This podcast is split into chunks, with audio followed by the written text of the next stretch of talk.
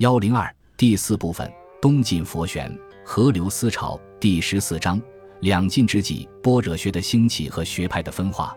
般若经的传译是从东汉末年的支娄迦谶开始的，后来经过智谦、朱士行、竺法护等人的继续努力，当时流行于印度和西域的佛教般若思想已基本上介绍到中国来了。但是，直到西晋元康、永嘉年间以前。这种外来的思想只停留于引进阶段，并没有在中国的土壤上生根。接受这种外来思想的也只限于少数佛教徒，其中还包括从西域来的原本信仰佛教的侨民。虽然早期的翻译用了中国就有的哲学名词概念去比附和解释佛教的哲学名词概念，在一定程度上使这种外来思想带上了中国的气派，但这只是一个语言表达的问题。任何一个民族在任何时代初次翻译介绍一种外来思想，都免不了要经历一番尝试摸索，然后才逐渐成熟，比较准确地运用本民族的语言去表达外来思想。为了使佛教般若思想在中国的土壤上生根，决定性的条件不在于翻译，而在于这种外来思想和当时中国的社会需要相适应，变成中国的上层建筑的一个组成部分。在中国的实际生活中发挥作用。西晋中叶以后，当时中国的社会客观上产生了对般若思想的需要，一大批佛教般若学者主观上也力图适应这种需要。在这种主客观条件两相结合的情况下，佛教的般若思想才真正在中国的土壤上扎下根来，同时吸收中国社会所提供的营养，繁荣滋长。在两晋之际，形成了一股蔚为风尚的般若学思潮。严格说来，中国佛学走上独立的道路，是以这股般若学思潮的兴起为标志的。这股思潮一旦兴起，便融汇到中国的思想中来，遵循着中国思想史的固有规律向前发展，构成了一个承上启下的必要的环节。无论是研究中国佛教史，还是中国哲学史。对这个环节都应给予足够的重视。汉魏之际，中国的传统思想有一个巨大的变化，这就是玄学取代经学成了中国占统治地位的思想。正始年间（公元240至249年），何晏、王弼提出了一种以无为本的哲学理论，揭开了玄学的序幕。魏晋玄学和汉代的经学不同，它不讲天人感应，不谈宇宙生成。而是着重探讨现象世界所依据的本体，是一种思辨性很强、抽象程度很高的本体论哲学。在这个时期，本体论的问题被突出出来，成为哲学探讨的中心问题。与此相联系，认识论的问题、主客关系的问题、精神境界的问题，也被提到前所未有的重要地位。当时的清谈名士纷纷围绕着这些问题热心讨论，反复辩难。开创了一代旋风，在知识分子中激发了一种对抽象思维的极大的兴趣。和汉代的经学统治相比，这是一个思想相对解放的时代。人们不拘一格，不尊一家，只要能在当时的讨论中提出某种独到的见解，便会受到称赞。因而，抽象思维能力的高下，往往成为评价人品高下的标准。思想史上的这种变化，既有它的社会根源。也有它的思想根源，是汉魏之际经济基础和上层建筑的一系列变化的集中反映。从社会根源来说，当时的门阀士族一方面需要有一种新的哲学理论来论证纲常名教的合理性，另一方面又追求一种与纲常名教保持某种若即若离态度的玄远的精神境界，作为自己的安身立命之道。玄学所讨论的一些问题，虽然看来十分抽象。其实都是和门阀士族的这些最实际的需要息息相通的。再从思想根源来说，当时虽然儒家定于一尊的地位已经动摇，道家思想上升为主流，但是思想的进一步的发展并不能以道家去简单的取代儒家。只要封建宗法制度存在，儒家的纲常名教思想是不能否定的。道家的自然无为的思想资料，在构造本体论的哲学和提供玄远的精神境界方面，有许多值得利用。因而，儒道合流是思想发展的必然趋向。玄学这种新的理论形态的产生是受中国的社会历史条件所决定的，是中国的传统思想发展的合乎逻辑的结果，和外来的佛教般若思想并无关联。根据现有史料，清潭名士接受般若思想是在西晋中叶以后，到了东晋初年才形成了一股佛玄合流的般若学思潮。在此以前，从正史到永嘉大约七十年间。玄学已经围绕着一些重要问题做了充分的探讨，经历了好几个发展阶段，分化成好几个不同的学派，并且广泛的渗透到当时精神生活的各个领域，变成了一种最时髦的风尚。就玄学本身的理论逻辑而言，永嘉年间出现的郭象的独化论意味着玄学的终结，因为推动玄学分化和发展的内在的理论矛盾，在郭象这里已经最终解决了。人们无法超越于郭象之外做出某种创新，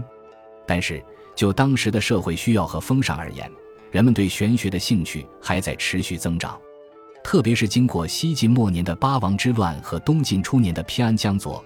处于上层统治地位的门阀士族，忧患之感更为深重，对精神境界的追求更为迫切，谈玄之风反而愈演愈烈，在更大的范围内弥漫于社会，形成风尚。清谈名士就是在这种历史条件下开始接受佛教的般若思想的。他们发现，佛教的般若思想不仅能提供一种与玄学相类似的精神境界，而且在义理的讨论方面也相当投机，甚至能提出超过玄学的新解。玄学的理论得到佛教般若学的支援，不啻得到一支生力军。这种发现使他们大为欣喜。他们把佛教的般若思想引为同调，并且把明僧言为上宾，建立了亲密的交易。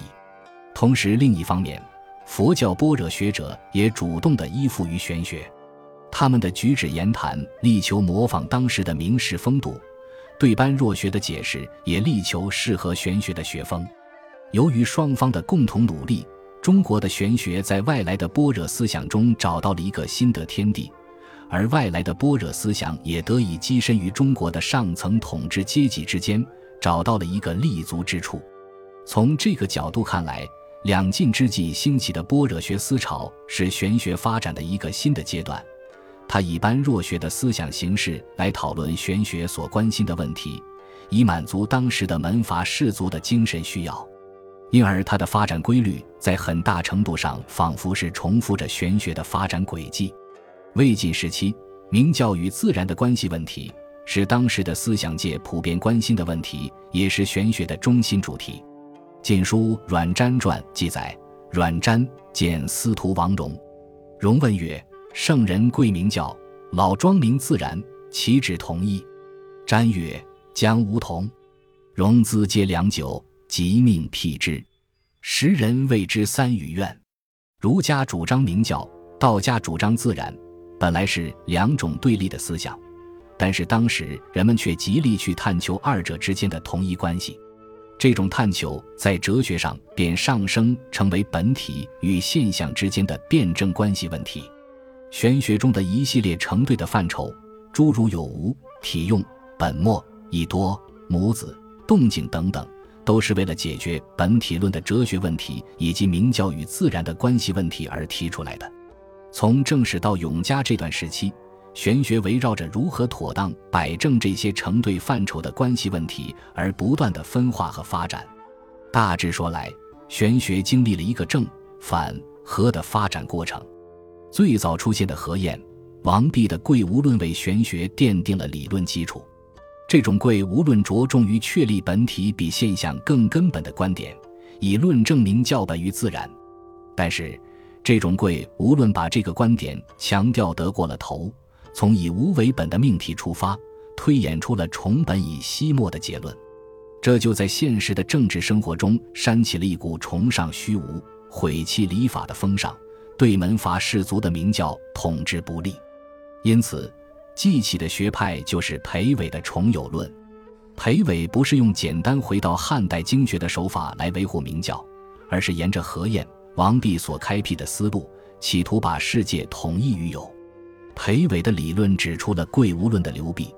但是没有解决玄学的根本问题，因为玄学要在有无本末之间建立一种即替即用的关系，以解决明教与自然的矛盾。崇本以西末的观点固然有偏差，推崇现象而遗弃本体，在理论上也是不行的。郭象在更高的阶段上进行综合，他的独化论既重有又贵无，认为无不在有之外，就在有之中。因此，明教就是自然，庙堂就是山林，内圣外王，其理不疏。玄学发展到了这个阶段，虽然社会上的谈玄之风方兴未艾。但是理论的内部动力是消失了，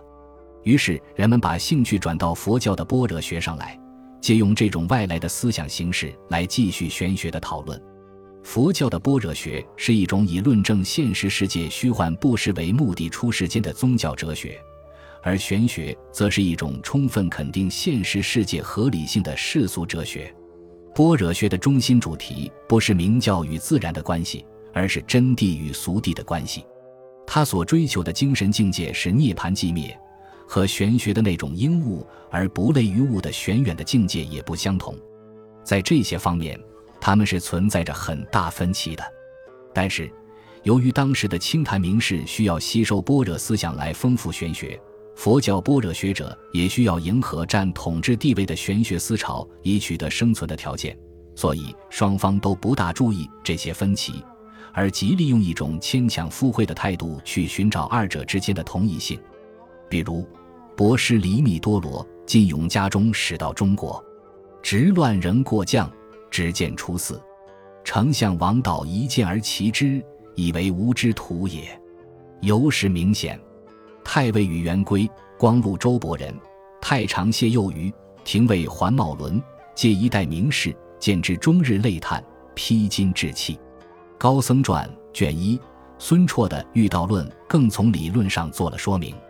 他说：“夫佛也者，体道者也；道也者，导物者也。应感顺通，无为而无不为者也。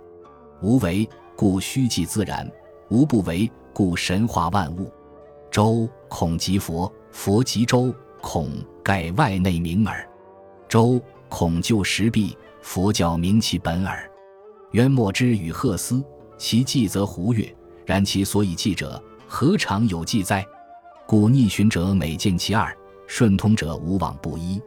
洪明集卷三，孙绰把佛教的二谛论说成是无为而无不为，把佛教和中国传统思想的关系说成是外内本末即与所以记的关系。从佛教般若学者方面来看，他们也极力掩饰自己的宗教立场。把他们的那种特殊的生活方式说成是和明士风度并不矛盾，比如，本集播放完毕，感谢您的收听，喜欢请订阅加关注，主页有更多精彩内容。